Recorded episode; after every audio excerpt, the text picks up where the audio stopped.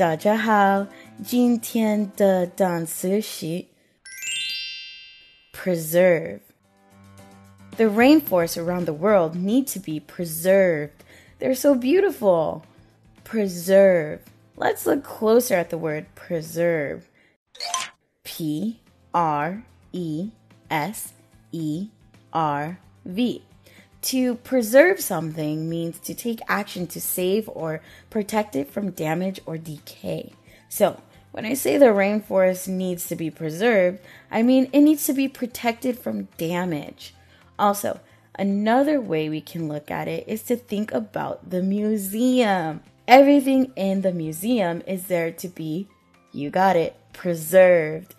All the old items that could be damaged or decay over time are taken and preserved in the museum. So remember, to preserve something means to save and protect that something. Let's look at some example sentences using the word preserve. Example 1 We keep the family photos in the box to preserve them. Example 2 They preserved the evidence from the crime scene. Example 3 They couldn't preserve any of the art after the place flooded. Again, the word is preserve. Have a good one. Bye.